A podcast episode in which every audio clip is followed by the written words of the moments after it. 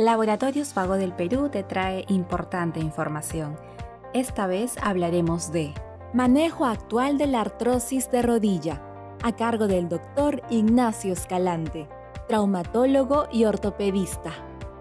¿Qué es la artrosis de rodilla? Se entiende como artrosis de rodilla aquella enfermedad degenerativa de las articulaciones, donde es progresivo el desgaste de las rodillas. ¿no? Se ve más frecuentemente en mujeres de 40 a 45 años hasta los 70, donde va progresando y va deformando las articulaciones de la rodilla.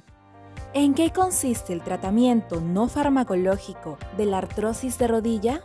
La parte no farmacológica vamos a dividirla en dos. Uno que son aquellos los, suplementos de viscosuplementación, entre ellos está el ácido hialurónico. Hay antiinflamatorios también que provocan mejoría en el cuadro de la rodilla, otro también es la ozonoterapia, método no farmacológico, sino algo biológico para que pueda regenerar el cartílago.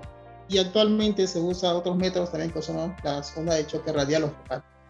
¿Qué tan efectiva es la infiltración intraarticular del ácido hialurónico en el tratamiento de la artrosis de rodilla? Los medicamentos de suplemento de viscosidad es un tratamiento de alivio de dolor porque el ácido hialurónico no es que va a regenerar el cartílago, sino evita que el choque de la rodilla sea progresivo. Solamente es la mejoría y el alivio del dolor.